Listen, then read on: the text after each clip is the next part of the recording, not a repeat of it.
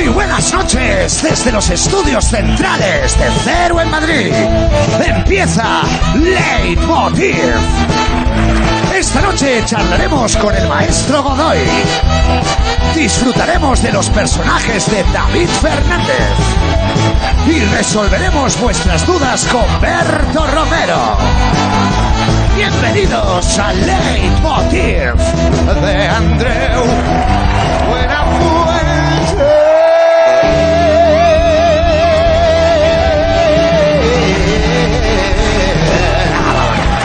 Muchas gracias, muchas gracias. Público buenísimo el que hoy nos acompaña. Al, alguno lo rescatamos de otros programas. Escogidos a mano, va, como la fruta buena, ¿sabes? Bueno, buenas noches. Eh, por cierto, ayer se celebró el segundo Consejo de Ministros del nuevo go- gobierno. Eh, cada uno ya sabía dónde sentarse, ya han roto el hielo, van cogiendo confianza, unos minutos con otros. Los ministros, bueno, incluso se hacen bromas entre ellos. Dice, pero Duque, pero Duque, ¿qué pasa? Eh, ¿En qué te pareces a, a Cristiano Ronaldo? Dice, no sé, en que los dos sois galácticos. Eh, Sí, sí. Bueno, a ver. Estamos hablando de humor de ministros también, ¿eh? No pidas una... Y el Pedro Duque dice, ay, terrícolas, no sabes. Bueno, una de las novedades del nuevo gobierno, esto me encanta, es el día de reunión, los martes. Cuidado que esto no es baladí, porque después de 30 años, Pedro Sánchez ha acabado con la tradición de que el Consejo de Ministros eh, se- sea los viernes. Eso dice que haciéndolo el martes, pues hay más tiempo para preparar la semana. Claro, como son los rojos, pues inventan lo que sea con tal de pillarse un puente. No aplaudas eso porque todo este se sitúa en un campo político. O sí, yo qué sé. Bueno, no, es verdad que el, eh, es que, a ver, los viernes mm, mucho no se trabaja, seamos sinceros, en serio. Eh, creo yo, en general, que me lo digan a mí, que no hay programa, pero bueno. Eh, no, en general, la gente hace las cosas rápido para poder irse antes. Tú quedas el viernes por la tarde y te dicen, pero tú eres un desgraciado. Hombre, yo qué sé, al ser laboral, no, no, no, no, el, el viernes a las 12 porque luego ya vamos recogiendo. Entonces, claro, llevamos toda la vida siendo gobernados los viernes. Fíjate en eso. Ahora se entiende todo. Dice, madre mía, a las tres, rescate bancario. ¿Esto qué es? Dice, me va a pillar el atasco. No, Mm, venga, aprobado, tira, apruébalo. Pero no lo hablamos el lunes. Hoy el lunes no lo ha visto nadie. Entonces, el viernes está como con la, con la goma floja, ¿no? Últimamente se habla mucho sobre cambiar hábitos en el trabajo para hacerlo más eficiente, como si quisiéramos eso. ¿no? Lo que queremos es estar en casa. Pero bueno, en fin, eh, supongamos que hay que hacerlo más eficiente. Hay muchos estudios que van saliendo y me gustaría repasar con vosotros esas teorías para mejorar la jornada laboral. De momento ya sabemos lo que no hay que hacer. ¿Qué es eso? Dormirte en el curro, ¿no? Eh, sí, sí, sí. Bueno, en principio queda feo. Si eres el jefe, pues para adelante. Hay lugares en los que llaman por delante precisamente en esta materia y por una vez no estoy hablando de los países nórdicos, los listos nórdicos. ¿Hay algo nórdico aquí? Qué listos los nórdicos. Pues no, Jaén. Una empresa de Jaén, la primera de España en implantar la jornada laboral de cuatro días.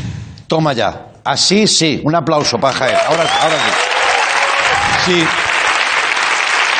Ah, ¿Qué parece? Cuatro días. Y ojo, porque además los trabajadores de la compañía tienen seguro médico eh, privado. Que alguno decía, ¿eso qué es? Pues ya verás. Piscina propia, en invierno también. Y lo más importante, tienen un tobogán, esto es verdad, que comunica dos plantas del edificio. Esto es real, vamos a verlo. Mira una foto de las oficinas. Vale. Tú dices, eso es que se ha descolgado el aire acondicionado. No, no, no. Eso es un tobogán. ¿Eh? Ahí está, chupaos eso. Oficinas de Google. ¿Eh? Mm. Que yo, por cierto, yo he estado en Google trabajando, desde aquí con todo el cariño, yo nunca he visto a nadie jugando allí. Dice una zona como de juego, de asueto, queda muy feo y dices, vengo a ver al director de tal. Sí, está jugando con unos cochecicos. No, hombre, ¿eso qué es? Bueno, pero este tobogán, cuidado, no suena de nada este tobogán, igual soy yo, ¿eh? Es el de Estepona, el de Estepona. El, el mismo que el de Estepona, que lo hicieron desmontar, que se pegaron un leñazo del copón y el, de este ha dicho, esto lo voy a meter yo en. ¡Pum! Ahora entiendo lo del seguro médico, claro, ¿tú te imaginas? gente llegando a casa deslomados con el brazo roto. ¿De dónde vienes, Cari? Dice, del hospital, pero mañana es viernes y no trabajo, ¿eh? Tengo una suerte, ¿eh? Bueno, te digo una cosa. Eh, ¿Por qué no ponéis ya el tobogán encima de la piscina y ya cobras entrada? Eso es marinador, les ha funcionado. ¿eh? Es un referente del turismo mundial. bueno, eh, cambio de tema. Y mm, cuidado, ah, mira, uy, uy, uy. Cuidado los que vais eh, al baño en el trabajo y os estáis un ratito más de la cuenta por lo que sea. Porque es tu momento de recogimiento, estás tú solo. No, no, esto está estudiado, ¿eh? Dice que las grandes ideas han salido ahí, ¿no? ¿Ideas de mierda? A lo mejor sí, sí. Pero se ha pensado en vosotros. Dice, crean un retrete incómodo para que los empleados no pierdan el tiempo mirando el móvil. Vamos a pasar por alto la cantidad de móviles que se han caído al inodoro. Eso ya nos sitúa también como primera potencia. Pero sí, sí. Y además no sabes cómo decirlo, ¿eh? Porque claro, dices en el móvil, ¿dónde- se me ha estropeado el móvil. ¿Dónde, dónde- ¿Cómo? Cosas. Cosas, claro, porque... ¿No? Eh, estaba en el baño y luego ya la risa. "Ah, Vas al lavabo con el móvil. Cuando va todo el mundo, ¿no? Dice, ponlo en arroz. Dice, sí, en arroz lo voy a poner. Arroz negro. Bueno, oye, mira. Eh, no, no. no. A ver. Ya que no. Que me pierdo, me sale el Berto que llevo dentro. Dices, ¿pero qué es un retrete incómodo? ¿no? Entonces eh, lo especifican, me parece muy inquietante. Dice que es un retrete inclinado 13 grados, ni uno más ni uno menos. La idea, lo habrán probado, es que dice que con 13 grados se te cargan las piernas y así estás menos tiempo, o sea, no todo ese tiempo que gastas, porque se te vas cansando. Y bueno, a, a no ser que tengas ya unas piernas como de futbolista, si tú ves a alguien en tu despacho con unas piernacas así, que no ha hecho deporte en su puta vida, eso es de cagar empinado. ¿eh? Lo vamos a llamar así. Me gusta. Claro. Perdonadme. Ya buscaré una otra manera de decirlo, cagar empinado no me gusta. Yo creo que es una medida de presión un poco extrema, porque dices tú, ¿qué será lo próximo? Poner una mampara baja a la altura de la cabeza y que haya contacto ocular, que eso es lo peor del mundo. Hombre, hombre, hombre. ¿Qué somos? ¿Perros que se miran? ¿Eh? Hombre. O en vez de quitar el papel, quitar el wifi, ahí te han matado, ¿eh? Ahí te han matado. Hay gente que dice, mira, sin papel tiro, yo llego a casa y eso, pero sin wifi, sin wifi me cago en mi vida, ¿eh? Que entra alguien y tú, hola Ramírez, ¿me pasas datos? No, o sea... Eso es terrible. Ojo porque según la noticia, las visitas prolongadas de los empleados al baño cuestan en la industria unos 4.700 millones de euros al año. Eso, entre nosotros, una mierda para ellos. Sí. No, quiero decir, ¿quién ha comprobado eso? ¿Qué hay? ¿El, el- el típico infiltrado del, del despacho que va, va cronometrando? Hombre, por favor. Y otro tema más polémico, puede, todo puede empeorar. Una empresa da más días de vacaciones a los que no fuman. Ahí está. Esto es muy injusto porque ya de por sí los que fumamos tenemos menos días de vida, que eso es lo que se ahorra el Estado en jubilación y en cuidados médicos. Hostia, y encima me quitan las, las vacaciones. El empresario que es inglés, ¿dónde si no? Afirma que los eh, fumadores que pasan, eh, eh, que van a fumar, pasan cerca de una hora del día sin trabajar. Oh my God. Solo de leer esto ya me están entrando unas ganas de fumar, pero de los nervios, ¿eh? Pero es que es verdad que hay gente que no hace pausas para fumar, hace pausas para trabajar. Sí. Uno dice eso, ese soy yo. ¿Estás tanto tiempo en la calle? Hay gente que se ha puesto en la mesa fuera con la foto de la familia y todo. Y le dicen, entre, entre ellos se hablan, dice, ¿qué? ¿Vamos a echar un trabajito? ¿Eh? Entonces, es al revés, dejan de fumar y van a trabajar un rato. Eh, en fin, eh, entran en la oficina como si fuera lluvia de estrellas. ¿Sabes ese programa que...? Hostia, lluvia de estrellas, madre mía. Oh. Buen programa, ¿eh? Ya no se hacen programas como aquellos. Bertino Osborne. Madre mía, y dentro de ti hay una estrella. Madre mía. Y ahí sigue Bertín. Bueno, oye, eh, En las oficinas se crean mu- muchos mundos paralelos entre los que fuman y los que no. Esto es así, te habrás fijado. Si salierais a fumar, pues lo sabríais más. Si no fumas, no te enteras de la mitad de cosas. Normalmente las interesantes. Hay gente que ha empezado a fumar y lo está pasando muy mal, muy mal, solo por saber de qué hablan sus compañeros. Los vais a identificar, porque están allí. Esa gente que dice yo no fumo, yo no fumo. Y no saben fumar. Pues no fumes, coño, que es malo. Menos mal que este programa es en directo y no tiene esos problemas, creo yo, ¿verdad? Hostia, ¿qué ha pasado? ¿Esto qué es? ¿Pirata dónde están los demás? Se han pirado a fumar. Están fuera fumando, están ahí fuera. Coño. Pero si Santi comete el teclado no fuma. Ha empezado, le ha costado, pero ha empezado. Pues eso no puede ser, yo. es que. Esto es un problema porque ahora mismo yo estoy terminando el monólogo y siempre digo, bienvenidos a Leitmotiv. Y entonces la banda toca. Sí, sí. ¿Cómo hacemos esto? Te lo hago yo, solo, sin problema. ¿Tú solo? Eso sí, te cobro lo de todos, ¿eh? Lo de los seis. Coño, estoy perdiendo dinero. Vamos, bienvenidos a Leitmotiv. Venga.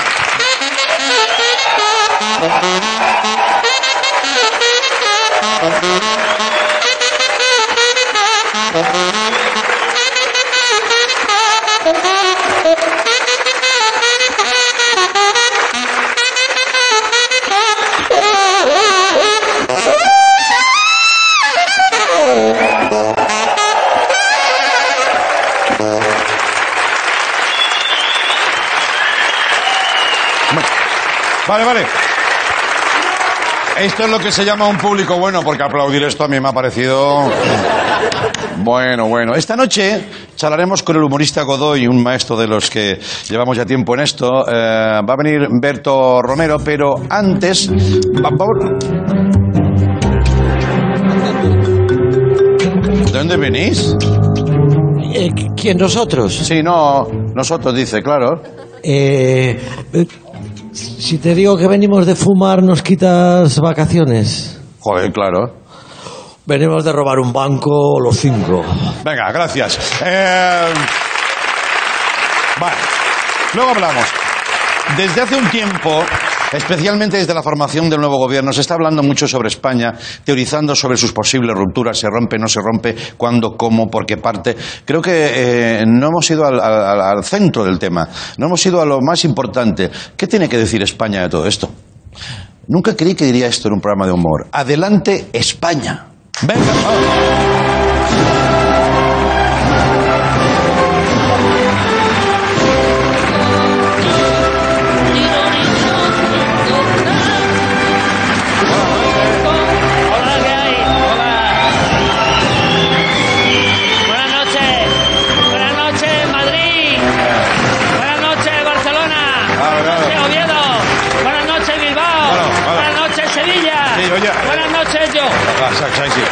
Sí. Yo. Exacto, cuidado, cuidado no se vaya a romper. Cuidado, mira, mira, ¡Eh! viva usted. Ahí estamos, viva Sí, yo. sí. Claro que sí. Luego quedamos, nos Bueno, llamamos. ¿qué- qué tal? No se vaya a romper, ¿eh? Nada, que va. Yo soy el Nokia de los países. Tú a mí me puedes tirar al suelo, Ya. me puedes eh, echar bate. Mira, ahora hablábamos me, de eso. Me puedo quedar eh, en cuartos en el mundial y, Sí. y yo ahí funcionando. Yo soy más flexible de lo que parece. Joder, pues yo, es Andreu, verdad. mira, yo soy capaz de unir eh, Euskadi Sí. Con Andalucía. Hostia, eso tiene Mira, mérito, sí. Ya verás. Cuidado, ¿eh? ¡Hola, Triana! ¡Vamos para Batazuna! Muy bien, muy bien. Se ha doblado, ¿no? Vale, vale, vale. Que tiene un ritmazo. Sí, España sí. no se rompe, Andreu. España se dobla. Ya veo, ya. La verdad es que tengo... Tengo tantas preguntas que hacerle que no sé por dónde empezar. Tú, bueno, Esa es la verdad. eh, por donde tú quieras. Ya. Yo, si quieres, podrías empezar por arriba, bajando un poquito. Nada, pero a, a mí me da igual, ¿eh? yo soy una grande y libre. Oh, oh, oh, Sí. oh, oh. Espera, espera, que me tengo que controlar, que como ponga un poco loco, me se derrama el Ebro y te pongo todo esto perdido. También es verdad, ¿eh? ¿Qué quieres saber? Bueno, pues mira, por ejemplo, lo, pri- aquí lo primero, saber cómo está. Bueno, me van doliendo ya cositas, ya tengo una edad, Mm. pero eso nos pasa a todos con los años, ¿no? A ti, de hecho, hace poquito te operaron de la cordillera hoy ibérica, ¿no? Hostia, pues sí, un poquito sí, ¿eh? Un poquito sí. ¿Eh? Bueno, yo esta zona de aquí eh, la tengo un poco... mm, Me da tironcillos. ¿Le da tirones? Sí, sí. Sí, ¿eh? Una vez se me salió de sitio, Sí. qué más rato pasé. Eso duele, ¿eh? Eso duele, Sí, ¿eh? sí, sí. Uh, Uh, uh. Tuvieron que llamar al 155. Ah, bien, muy bien. Saps, saps lo que vull dir, no, Andreu? Pero contestando a tu pregunta de antes, ¿no? De cómo estoy. A veces bien, a veces mal, depende. Un momentito, que ahora vengo. ¿Dónde va? Segundo que... eh, No, Pero que me deja así con la tengo- palabra en la tengo boca, una ¿no? memoria, macho. Pues no se ha ido España memoria- ahora en un momento. Nada. Que me... A ver. Acá. Ah. Canarias. Me había Por dejado... favor. Me había dejado las Canarias, me, fallo. arruinado. Bueno, pero han llegado Ya. a su horario, ¿eh? Un ratito más tarde. Una cosita. Sí. ¿Y las Baleares? Hostia, las Baleares. Tito, Ah. tito. ¡Hombre! Venga, las Madre Baleares. mía, ¿cómo se lo- Tonito, tito, tonito, Oiga, oiga, oiga. Ya estaría, ya estaría. Eh, contróleme lo Madre insular, mía. ¿eh? A ver. Contróleme lo Ya insular. está. ¡Estamos todas! No. Me cago en la leche. Un segundo. ¿Dónde va ahora? Tito, tito. Tito, tito, tito. Como salga con Gibraltar, me flipo. Ah, Ceuta y Melilla. Vale, vale, vale, vale. ¡Ey! Mira, mira. Madre mía, cómo le cuesta mantener el equilibrio. Ya Yo no podría, Lo que te ¿eh? diga, menos mal que ya no tenemos Cuba. Ya, claro, claro. como, como nos devuelvan Gibraltar, no sé dónde cojones la voy a meter, macho. Además, eh, te digo una cosa, hace mucho que no me la veo, ¿eh? Ya. Me la tapa la meseta. Ah, vale, vale. Ay, ¿Qué pasa? Pues Gora España. Ay, cuidado. ¿Qué ha pasado? ¿Con España? A tu hijo, claro. bueno, eh, el murciano no me sale muy bien. Oiga, ¿y a nivel interno cómo está? Bien, ahora, ahora bien. Bueno, una vez se me inundó Soria Mm. y tuve psoriasis. Oh, no, eh. No, no, no. No, No, no. no aplaudáis, no aplaudáis. no. Simplemente soy vuestro país. ¿Quién No, soy yo? no. Es humor de provincias. Ya, ya, ya. Un respeto, estoy, eh. a la estoy, estoy bien. Ya. Estoy bien. Lo que pasa es que sois muy pesados, ¿eh? ¿Por qué? Estáis hablando de mí como si yo no tuviese voz propia. Ya. Eh, no pensáis que yo soy un- vuestra madre, ¿no? ¿Nuestra madre? Hombre, eh, claro, la madre patria, ¿no? Ah, vale. Y me tenéis ya un poquito hartito. Si por mí fuera, os mandaba a todos de Erasmus. Lo Mira. que pasa es que tengo un corazón muy grande. Mira, ¿quieres escucharlo? Se oye aquí el corazón. Mira, Sí. ya verás, escúchalo. ¿Dónde más está? para abajo, más para abajo. No, nada, qué broma. Pero aquí, aquí, aquí. ¿Dónde Mira, está? Escúchalo, escúchalo. Estoy aquí, soy Teruel. ¿Cómo estáis, Teruel? Existo. ¿De verdad? Bueno, tenía que haber venido para acá, ¿no? Sí, ahí, ahí, ahí. Tiene el corazón como en el sobaco, ¿no? Sí. Bueno, entonces está bien de salud. Podemos decir que usted no se rompe, ¿no? Esto tranquilizaría a mucha gente. Bueno, mm, solo cuando me canta Marta Sánchez. Bueno. Ahí me da una bajona que me parte en dos, ya te lo digo. Ah, pues todo aclarado. Muchísimas gracias, España. Nada, hombre, a ti, eh, encantado Nos- de conocerte No, no. y que sepas que te llevo, que te llevo adentro, te llevo aquí, Ah, concretamente aquí en Madrid, ¿no? concretamente aquí. Bueno, ¿puede usted irse y yo puedo ir detrás suyo y decir que me voy detrás de España? Es que eso me va a funcionar Eso muy bien. eso ¿Sí? mola que te cagas. Venga, vámonos. Y ahora venimos con Godoy. Vamos, gracias. Adiós, hasta luego. Adiós. Tira, tira.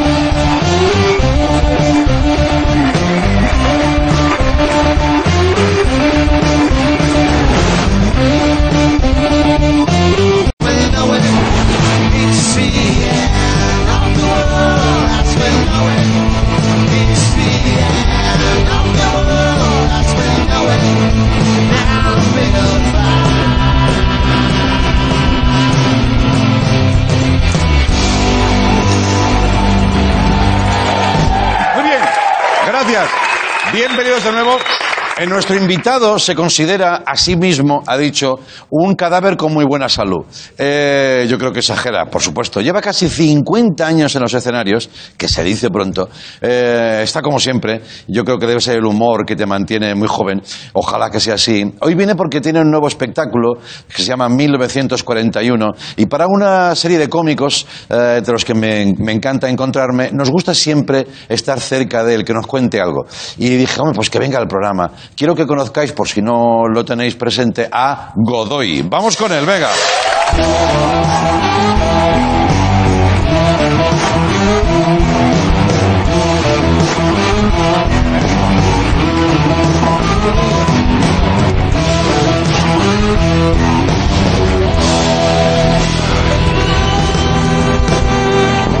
Godoy. Este señor es Godoy. Bienvenido. ¿Cómo estás? Gracias, Andreu. ¿No Muy sabes cómo me tranquiliza, qué serenidad me da estar con un cómico mayor que yo? Sí. Quizá esa sea la verdadera razón. No, no es esa. Ya sabes que te queremos mucho y nos vemos muy dema- muy demasiado de vez en cuando. Sí, de vez en cuando. ¿Cómo Ahora- estás? Vives ahora en Barcelona, ¿no? Estoy en Barcelona. En la tranquila Barcelona. La tranquila, la tranquilidad que lo vea. ¿Cómo estás? Estoy bien, afortunadamente. Fíjate que yo siempre, siempre, cuando me preguntan por la edad, siempre la que voy a tener, nunca la que tengo, ¿no? Vale. Eh, voy a tener 80 Bueno. dentro de un año y pico. Lo Lo, que pasa- digo para que me digan que joven, que cojonudo está. Ya, ya, ya. Estás ya en esa fase, ¿no? Vale, vale, vale. No lo parece, ¿no?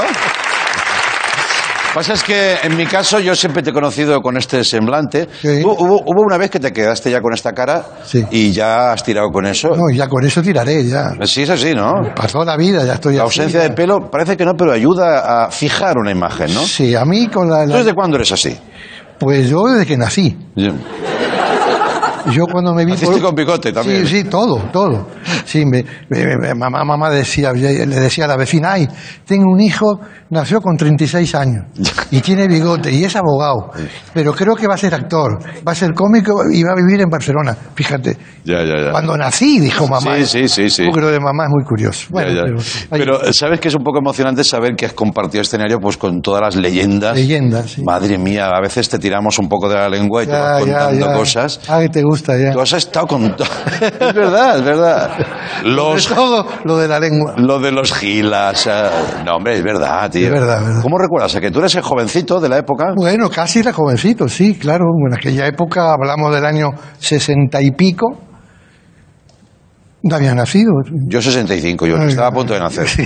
Sí, sí. 70, 80, lo que era lo que era la España durante la dictadura, pero cuando murió el dictador, España, Barcelona sobre todo, hizo así. Ya. Y vino ya la época del gran humor, la gente salía mucho por la noche, vino, eh, se levantó un poco la censura y ya había striptease y estaban los cabaret. Cabaret. Cabaret era, era espectacular. Yo, la mejor época que yo conozco, la época del cabaret, cabaret duro, ¿eh? el canalla. sí. ¿Qué es un cabaret duro? ¿Te gustó el asunto? Sí, sí, sí. Me ha generado interés. y el cabaret duro era un espectáculo, había un espectáculo y también había señoritas que alternaban con los clientes. Ah, vale, sobre vale. todo de lunes a viernes, porque sábado y domingo iba mucho matrimonio. Claro. Pero de lunes a viernes iban empleados, iban eh, alcaldes, curas, obispos, iban de todo. Sí, sí, sí, sí. Y Lo porque además los vi yo. Claro, claro. ¿Y tú salías, tú eras el alivio cómico, como llaman? Sí, yo salía, hacía mi, mi estilo de humor que tengo y tal, y todo funcionaba bien. Y yo los mejores años de mi vida realmente fueron la época esa loca del cabaret, donde ya se empezó a trabajar fuera, salimos de Barcelona, y fundar un cabaret, Bilbao, mm, Zaragoza, Sí. Valencia, he nombrado las tres ciudades más golfas que he conocido, Sí. ¿eh? y ahí conocías cantidad de gente y te pasaban anécdotas increíbles. Ya, ya, ya. Yo alguna vez te lo he recordado, no sé si te acuerdas, eh, de que eh, en mi casa se, se consumía mucho humor. Mi padre era un cachondo, le gustaba el humor. Y recuerdo una noche, o no sé si era noche o no, que sales en televisión con un gorro de tenis. De tenis. ¿Tú te acuerdas? Sí, hombre. Y mi padre, que le gustaba mucho pontificar, decía, este tío es bueno. Este no, este sí, este no. Y a ti te tocó, te dijo, Sí, este tío es bueno. Acertó. Entonces, eh, bueno, como mínimo, longevo sí. Sí, sí, sí, sí, sí. Pero ¿qué te vería? ¿No te acuerdas de aquella época, no? Sí, me acuerdo mucho. ¿Por qué llevabas una gorra de tenis? Eso fue, eh, yo estaba trabajando en Santander, en un pub, aquella época había pub y tal, y nos íbamos, varios artistas de Santander, nos íbamos a la playa. Ajá. a Puerto Chico. De ahí cogíamos un barco y nos íbamos a una isla que había por allí. Sí. Y llevaba gorrito por el, por el sol. Sí. Y, y llega- y de- por la noche llegamos a las 8 de la tarde corriendo al pub, porque había una función a las 8 de la tarde. Sí. Y entonces me puse el smoking, tal, tal, tal, y estaba el gorrito, me puse el gorrito y salí. ¡Guau! Fue fantástico. Fue un golazo. Todo el mundo me decía, y el gorro, y el gorro. El del gorro, el del gorro. Y del gorro, smoking y con gorro. Así hasta que llegó un momento cuando empezó el teatro, ya empezó a hacer teatro otra vez, me quité lo que es el gorro, pero mucha gente, mucha gente se acuerda como tú y tu padre del gorro. Del gorro, fíjate. ¿Guardas ese gorro? ¿Todavía sabes dónde está? No tengo ni idea, pero que si lo seguro, seguro que lo habrá vendido mi hija en Wallapop. Ya, ya. bueno, bueno. Eh, el otro día, hablando de accesorios de grandes cómicos, el otro día estaba viendo un documental sobre Buster Keaton. Ah, claro. Mítico Buster Keaton. Ah. Salía mucha gente hablando y sale un cómico, que no me acuerdo el nombre, era un tío veterano también norteamericano, y dice, mi bien más preciado es este. Y es un sombrero de Buster Keaton que la hija le regaló. ¿Sabes ese sombrero achatado que achatado, llevaba? achatado. Guau, veías aquello, y claro, para los de la comedia era como donde hay que rezar, ¿no? Donde hay que ¿Ves, rezar. ves, con los Bueno? ¿Por qué se llama 1941 el espectáculo? Han, han pasado tres cosas fundamentales en el año 41. Sí, Primero, nací yo. bien. Bien, bien. Pearl Harbor, Sí, Pearl Harbor, sí. Hostia, qué pepinazo les metieron, ¿eh? brutal, brutal. Sí. Y entró Estados Unidos por Pearl Harbor en la guerra. Sí. Segunda guerra Les sentó mundial. mal, ¿no? Le sentó mal Sí. y se dijeron, bueno, esto... Les sentó mal que Japón les hundiera toda la flota en un puerto, ¿no? Abrió un puerto para para destrozar y dijeron, bueno, esto no puede ser. Sí. Se metieron en la guerra Sí. para recuperar todo lo que podían haber perdido y menos mal que entraron porque si no estaríamos todos aquí hablando alemán. Pero otra cosa muy importante. El 8 de junio de 1941 Sí. sale a la calle en España la revista más audaz para el lector más inteligente, La Codorniz. Hombre, la codorniz, sí, mítica codorniz. Vale, vale. Yo es la revista más maravillosa y más increíble que he leído en mi vida, Sí, sí. bajo la dirección de Miguel Miura, Sí. Otro grande. del otro teatro. grande, otro grande del teatro, que en el prólogo decía, esta revista no se basará ni en lo cotidiano ni en la realidad, lo hará desde la imaginación, la fantasía y la mentira. Coño, muy bien, la codorniz. ¿Qué memoria tienes? ¿Qué memoria tienes? Mira, he invitado a otro, otro cómico para, para que nos acompañe Eh. y para una cosa que quiero hacer al final contigo, que no te, no te he dicho nada, pero, pero te va a gustar. A ver. Y como habla bien de ti, porque he llamado a varios y me ha parecido que, que el que hablara mejor de, de ti. Que pase Berto, por favor. Venga, otra vez, Berto.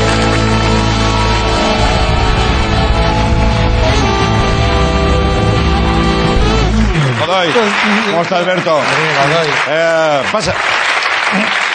Berto, que lleva un mes vistiendo igual y, y que te conoce a la perfección. Habló aquí el, el que varía, ¿no? el, el pantone humano. El panto- Hombre, pero Godoy y yo compartimos, para empezar, compartimos manager. Sí, El mítico Manel Portomeñe. Claro. Sí, sí, Y eso une mucho, coincidimos en, la- en las comidas anuales de, de nuestro manager. Sí, sí, el que se lleva el 20. Sí, muy bien, muy bien. El listo, ¿no? De El todo listo, esto. sí, el listo. El listo de todo esto. sí. O sea, los dos un parientes- 40. Un ¿Eh? 40, fíjate. Parientes por parte de manager, ¿no? Sí. Y tú y yo lo conocemos de hace mucho tiempo. No sé si tú. ah, bueno, claro, yo soy mayor que tú, lo conozco ya de hace más años.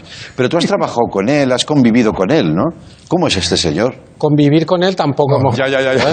No, no es tanto ya. Pero pasado, ¿no? yo con Godoy, cada vez que nos encontramos, básicamente lo que hago es escuchar mucho. Darle carrete, tampoco hay que tirar mucho, empieza, el carrete va solo, y es que es historia viva del teatro. O sea, tú empezaste, en, en el año 74 que nací yo, tú ya, ya estabas Sí, yo. quemándolo todo. Yo estaba como actor siempre. Bueno, que empecé yo a vivir, quiero decir. A vivir, sí, sí, sí, sí. sí. No a trabajar. Sí, pero no te, no te tengo identificado como un hombre turra, no eres un brasas. No, no, Podría es, serlo, muy ¿eh? distinto, ¿eh? Ya, ya. Yo no le aguanto la turra a la, a la gente pesada, pero... Ya, ya. hombre, Una, otra cosa es charla, es, es un gran charlista. Soy charlista, sí, más que monologuista. Es una tradición muy americana del sur. En Argentina, en Uruguay, ha habido grandes charlistas. Ya. ¿eh? Se dicen charlistas, ¿no? Aquí han venido grandes charlistas. Pepe Iglesias de Zorro, Sí. era un excelente charlista. Juan Carlos Mareco Pinocho. Y yo he cogido un poco esa, esa, esa, esa historia que había en Uruguay y Argentina como charlista. Aunque realmente el monólogo de de humor que se hace hoy en día viene la- de la tradición norteamericana, del stand-up comic. Sí, sí, ¿eh? sí. Y, y mucho antes, del 1800 y pico, cuando llegaban alemanes, irlandeses a Estados Unidos que montaban aquellas variedades Sí, que sí. se hacían y ya hacían monólogos, ¿no? Ya, ya, ya. ya. Estamos ya en el siglo XIX, ¿eh? Sí, sí, sí. Tú no estabas No, todavía. yo no estaba todavía, No pero estabas. estaba ahí pronto Estaba de para- becario. Era algo- Sí. Oye, yo te preguntaría muchas cosas, pero una de ellas, por ejemplo, eh, no estará he hecho un cameo en Mira lo que has hecho en tercera temporada. Sí. Los dos habéis hecho un cameo. Sí, sí, sí. ¿Eh? Claro, claro, qué lujazo, ¿no? Pues ya podéis... ¿Cómo llena, no? ¿Cómo una, llena? Una charla de actores podéis tener. Sí. Que digo, tema público, la relación con el público, eh, nuestra muleta, dependemos de ellos. Sin ellos somos unos tontos, ¿no? Un, un- un cómico sin público es un idiota, ¿no? Nada, nada, nada, nada, nada. Y estos señores son los que mandan. Ya. Y te dicen tú sí, tú no, y eh, tú llenas el teatro por estos señores. También a veces no te van a insultar, pero Ya. Te ayudan. Sí. ¿A ti te han tirado algún producto de...? Sí, bueno, yo he tenido, he tenido problemas en el cabaret, yo. En el duro, ¿no? En el duro, el cabaret duro. Ya, ya. Eh, porque te voy a contar una historia. Estando yo en el País Vasco, me tuve que hacer un espectáculo, justo me tocó carnaval, un bolo, no voy a decir la ciudad, estaba actuando en el escenario, carnaval, entra el público muy bien, y de repente tan- tres tíos se suben al escenario. Cerveza, me rodean, se cachondea de mí y tal, y los tíos me empujaban y yo, bueno, ahí como podía estaba, y esto, y ¿no? Y entonces hubo uno que me cogió la cara y me hizo, Hostia, qué público más... eh, pero espera, di un paso atrás, Muy exigente, hace ¿El público? casi 30 años, yo estaba con 50 años y cachas, di un paso atrás y le pegué una hostia. ¿Ah, sí? Lo reventaste. cayó, fíjate, y ¡ay mi nariz! ¡ay mi nariz! ¡ay mi nariz! Y los otros dos tíos que bailaban lo fueron a recoger. Yo dije, buenas noches, Gabón, y me fui. Voy al camerino, me quito el smoking, me voy vistiendo, y en el trayecto del camerín a donde estaba el gerente, Sí. me iban dando hostias. El público de... El otro El público, el otro público, me iban dando hostias. Y entro al, camerí, al, al- al gerente y digo, vengo a cobrar. Dice, ¿cobrar? ¿Tú cobrar? ¿Quieres cobrar más todavía de lo que te han dado? No me pagó. Ya, ya. Te hostió al público de camino al camerino. No, y espera, cuando yo voy saliendo del, del- del- del- del despacho del gerente, me estaba esperando el de la nariz y dos más. Me dieron de hostia. Yo porque Yo te no conozco. Sé, si no, sé realmente Sí. cómo me salvé. Creo que una chica me llegué a Gijón al otro día que actuaba, la cara así. Así la cara. Fue lo peor que me pasó a mí, que yo no soy agresivo. Sí. Pero ese día me puse yo no sé qué. ¿El material era bueno el que hiciste en el escenario? Digo, estaba bien, sí, hombre. que no, estaba bien. no justificara igual la Hombre, agresión, no. No, No, sí, pero la agresión fue porque los tíos estaban pedos y que me dijeron, bueno, Ya, ya, ya, ya. Se pero instaló una violencia. Una violencia que yo nunca lo hago, pero chico, un gustazo. Ya, ya, ya, ya. ¿Te ganaste el respeto? Sí, ¿no? En el medio, Durante un momento, ¿no? Sí, sí. Bueno, por ese momento. Bueno, después yo te- una vez me dijeron para ir ahí y no volví. Claro, claro, claro. Ya sabes también dónde hay que ir y dónde no. Hombre, que sí, que Si sí. quieren este señor seguirlo de cerca, pues mm, tampoco es que haga unas giras eh, eternas, sino que va seleccionando, ¿no? Ya no, ya Consulte en cartelera. Ya no, Vas a ya estar en Madrid y Barcelona. Madrid estaré en febrero y en Barcelona ya esta semana empiezo Sí. y después me voy eh, a mi casa Sí. salgo de mi casa. Yo voy a venir a verte. Lo que no, lo que no se me acudirá en un momento es cogerte la cara así. No, eso no se te ocurra, ¿eh? No, eso te voy a hacer. No se te ocurra porque te pego una... Es más, yo Oye, tengo... ¿cuán- cuán- ¿Cuánto, cuándo ocurrió esto de, de, de Euskadi? de- Esto fue en el País Vasco hará unos 25 o 30. Pues igual ya de repetir el número, ¿no? Cuando vaya Andreu. no te digo nada ya. Lo Más que tonto, puede pasar. más Hacer un mejores momentos. Sí, no tienen respeto a los veteranos, los nuevos. pero- ¿eh? No- Pero No sé para qué pasa, claro, si no puedo hablar. Oye, yo tengo, desde que te conocí, un, un deseo oculto, estamos ya acabando, y me he dejado lo mejor para el final, que es eh, si te pudiera besar la calva. Es una cosa que... Eh, entonces, eh, yo, si quieres, Berto, Hombre, yo, yo, yo si hay algo que besar, yo siempre Sí. estoy ahí. Uy, tú piensa que es una calva, puedes, tu imaginación que vuele, lo que quieras, pero vamos, que tú y yo le besemos la calva. me yo parece- con pensar que es una calva ya me viene bien.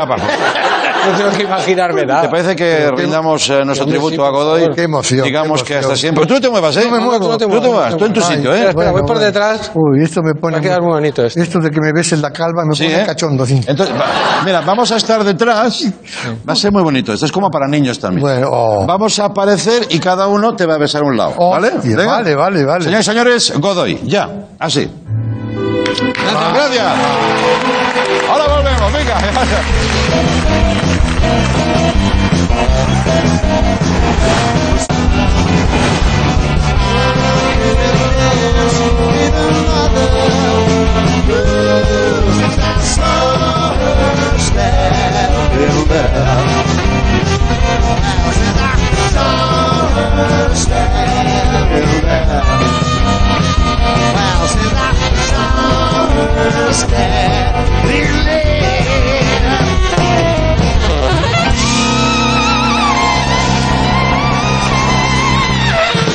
Muchas gracias.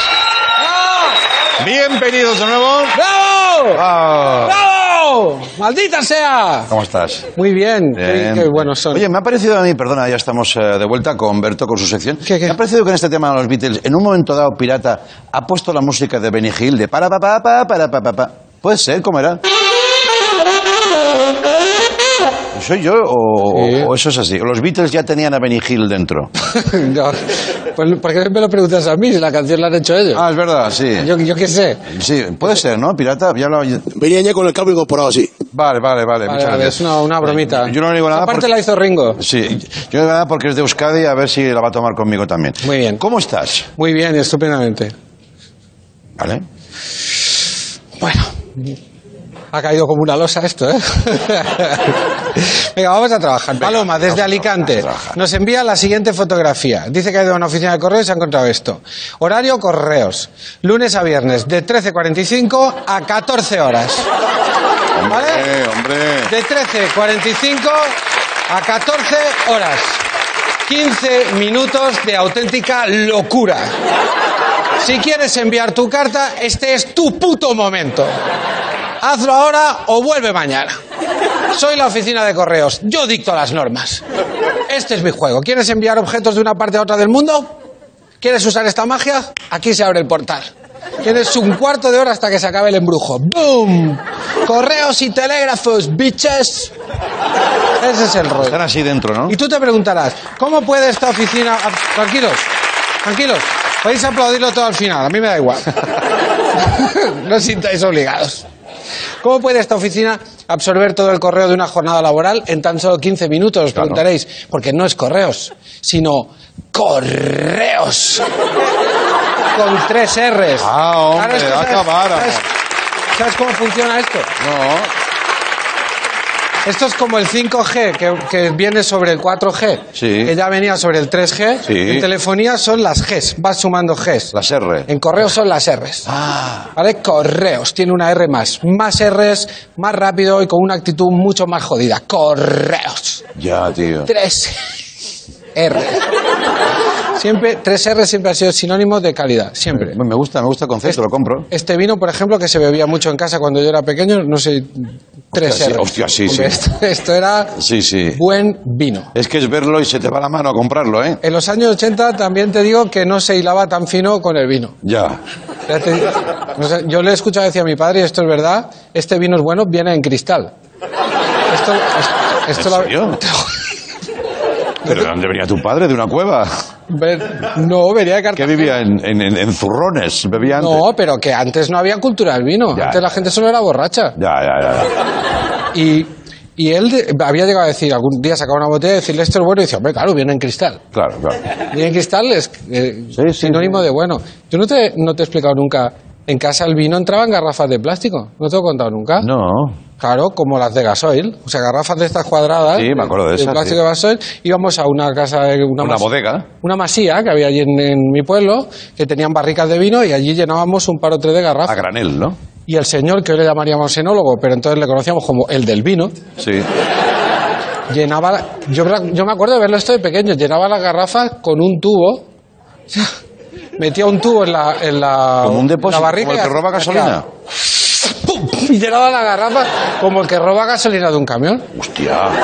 Luego en casa con un embudo mi padre las pasaba a botella y para adelante. Ya, ya, ya. Por eso me entra una risa cuando me da la prueba del vino en un restaurante. y dice, señor, ¿quiere probar el vino? Y yo, sí, claro. Chámela aquí en la ¿Tiene puta. una goma? Ah. No, no es verdad, ¿eh? Podrías llevarte tu tubito de goma pequeñito, ya de diseño, y meterlo y chupar ahí. Sí, como, como, el, como, como un turulo, ¿no? Pero Sí, para el. Vale, en fin. Vale, venga. Vale. Eh, venga, esta consulta... Bueno, vamos a... A ver. Es curioso, ¿eh? Decir turulo y se empieza a ir en la banda. risas En la banda y donde no en la banda risas también. culpables. Sí, es por detrás, ¿no? Es donde Sí. están los, los minions, los, Sí, los sí. ocultos. Sí. Vale, eh, siguiente consulta. A ver, a ver. Hola Berto, hola Andreu. Hola. Eh, soy Keita de Japón japonés. y actualmente vivo en Barcelona. Eh, me pongo en contacto contigo, Berto, porque me gustaría que me ayudases a resolver un problema que tengo desde hace mucho tiempo. Bueno. El caso es que la palabra manco en japonés significa órgano reproductor femenino, Manco. pero con una connotación vulgar. O sea, lo que en España sería algo como coño, por ejemplo. Entonces, yo siendo hablante nativo de japonés, tengo el vicio de no poder evitar asociar espontáneamente la palabra con la cosa siempre que oigo la palabra. Manco. Ante esta asociación automática y que creo que es eh, también enfermiza, ¿tú qué crees que debería hacer yo? Pues nada, muchas gracias de antemano por tu atención y un saludo A ti. Eh, O- o- Ochiniwa. Es arigato gozaimasu. Arigato gozaimasu. Arigato gozaimasu. ¿Ochiniwa qué es? Ochiriwa, nada. Ochiriwa. Sí. Ochiniwa. Achilipú. No, hombre, no. Ochiriwa. Yo he visto japoneses decir Ochiniwa. No, eso es algo que se dice en la rumba. La. Ah. Vale, vale. No, Keita. Manco. Manco. A ver, para empezar. Pero no manco, es manco. No, manco. Dice que él cuando oye manco y tiene un problema porque... Pero ¿cuál es el problema? ¿Trabajas en un aserradero? O sea... O sea, ma- manco no es una palabra que se escuche tanto. No. O sea, la gente no va por la calle, ¡Manco! unos a otros. Y si alguien es manco, tú no le dices, ¡eh, manco! Ni se, se la- ni se le, le saludas diciendo, ¿qué pasa, manco, señor manco? Si a ti te pone cachondo escuchar... ¿Me da la mano, manco? Claro. No, eso no se usa. Eso No, no se usa. manco, ¿qué pasa? Choca esos cinco mancos. No. Nunca, nunca, no se dice. Y si se pone cachondo escuchando manco, no sé, yo, yo no creo que haya escuchado muchas veces la palabra manco en mi vida. Aunque tú ahora que lo pienso, escuchándome decir manco tantas veces, tú ahora debes estar todo garrote, ¿no? Estás, estás berraquísimo, ¿verdad, Ya. Keita? Dentro rótulo. A ver, manco. Keita, ¿eh? Manco. ¿Eh, Keita? Me sé de un vídeo que acaba de desbancar toda tu colección de favoritos de YouPorn. También te digo que a partir de ahora, yo cada vez que oiga cómo llamaban a Cervantes. El coño de Lepanto, ¿no? Claro. Sí, sí, sí. Bueno. Venga. Vamos a seguir. Hostia, claro, en Japón. Claro, en Japón, vas allá a Japón. Sí. La Konichi- gente- Konnichiwa. Sí. El manco de Lepanto. Manco de Lepanto y todo. Mío. Venga. ¿Cómo serán los de Lepanto, no? Sí. Ya, tío. Bueno, venga. Venga, vamos con la siguiente consulta. Hola Berto, hola Andreu, Hola. me llamo Pelayo y mi consulta es eh, si en la lotería de Navidad el número salen todos ceros, ¿cómo lo cantarían? Muchas gracias. Esto es un clásico, la respuesta lógica sería 0,0100, 00... No vaya por ahí. No. No vaya por ahí. O sea, eso sería uno de los signos del apocalipsis. O sea, se levantarían los cinco niños de San Ildefonso, irían hacia la cámara y entonces harían...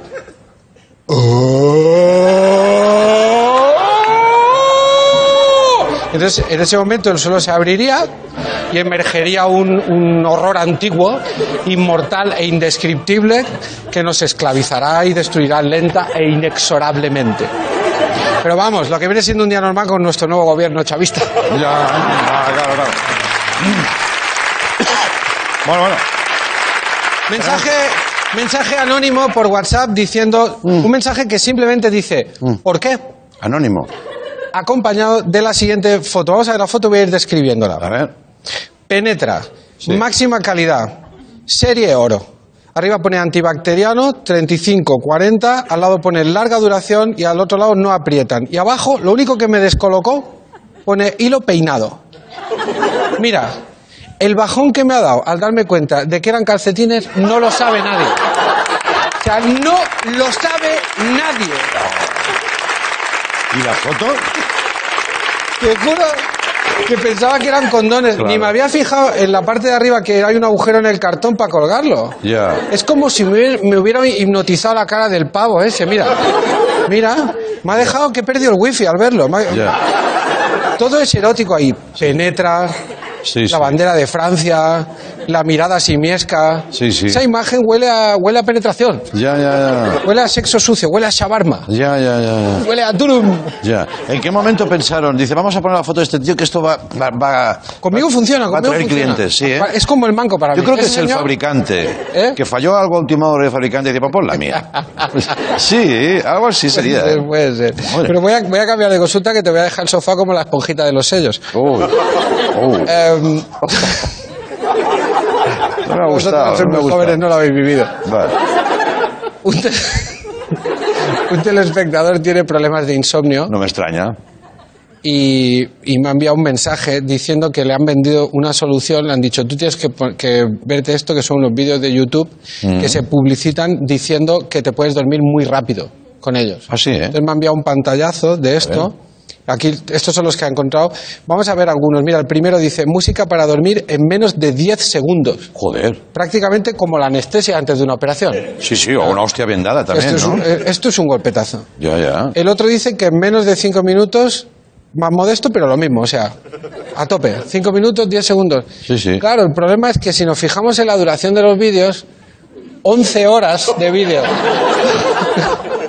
O sea, Claro. 11 horas, 53 minutos y 11 horas, 11 minutos. Joder, no me parece que confíen mucho en su propio producto. Claro. O sea, que me digas media hora, pues oye, entre que te lava los dientes y, y no te pones, pero 11 horas. Claro, claro. Se cubre toda la noche. Claro, hombre, claro. Si esa está como para resacar. Sí, y lo podemos ver, eso, experimentar. Pero ah, esto es lo que te quería decir yo.